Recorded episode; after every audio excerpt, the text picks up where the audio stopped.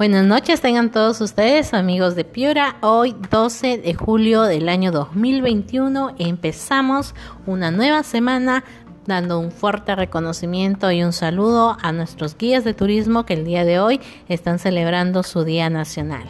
Un elemento importante en la etapa de reactivación del sector turismo para poder ofrecer tanto al turista local como al turismo receptivo toda la información y todas las medidas de seguridad para poder disfrutar de cada uno de los atractivos turísticos de nuestro país y sobre todo de nuestro Piura querido.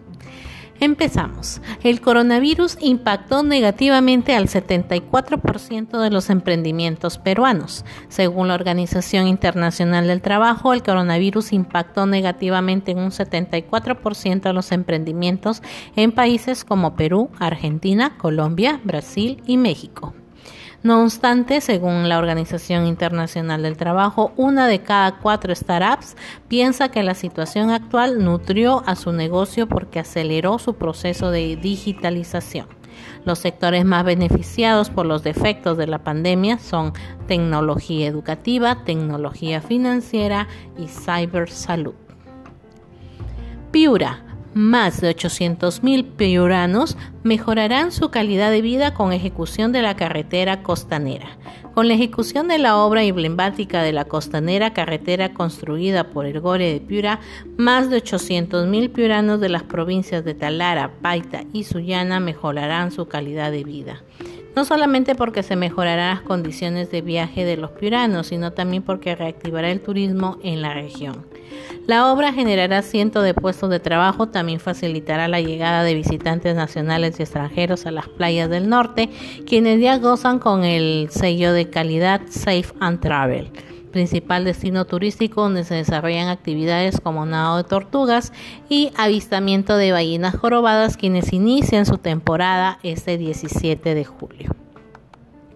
Por otro lado, las inversiones agroindustriales peruanas salen del país rumbo a Colombia tras nueva ley agraria. Las agroexportadoras peruanas vienen migrando sus cultivos a otros suelos de la región en busca de mejores oportunidades de mercado.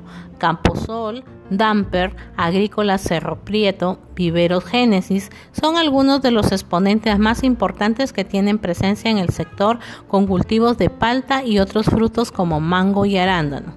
Tal como informó el diario Gestión a inicio de año, el cambio de la ley de promoción agraria en el país ha impulsado a las agroexportadoras peruanas a poner la mira en otros mercados en Latinoamérica, expandiéndose en países como Colombia, México y Brasil.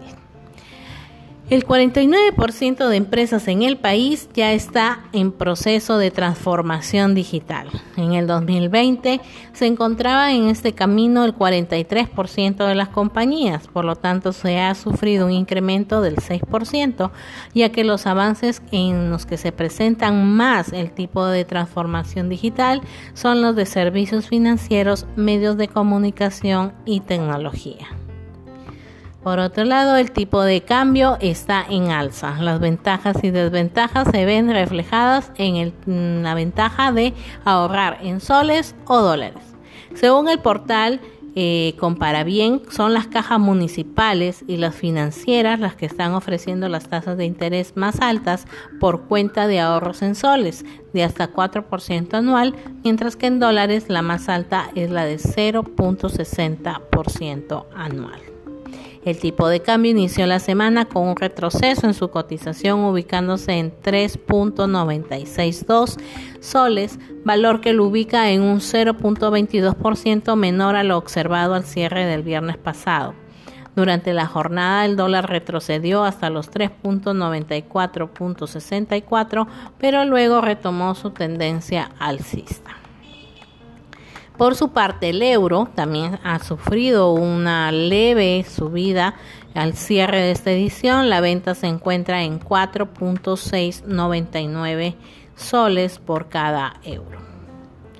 Por su parte, a partir del 12 de julio, a partir del día de hoy hasta el 1 de agosto, Piura se encuentra en un nivel de alerta moderado.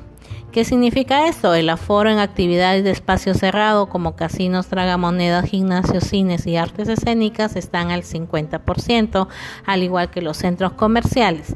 Las tiendas de abastecimiento de productos de primera necesidad se encuentran al 60% de aforo, igual que los restaurantes y afines.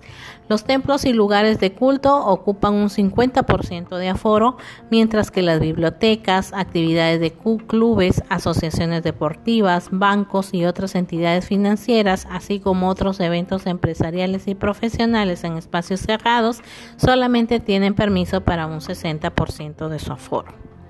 Las actividades en espacios abiertos no tienen ninguna restricción de aforos, pero sí se tiene que seguir respetando los protocolos previa autorización de los gobiernos locales. Nos referimos a las artes escénicas, restaurantes en zonas de aire libre, áreas naturales protegidas, actividades de clubes y asociaciones al aire libre y eventos empresariales y profesionales al aire libre. Las restricciones del toque de queda son de 12 de la noche a 4 de la mañana y el transporte interprovincial es libre.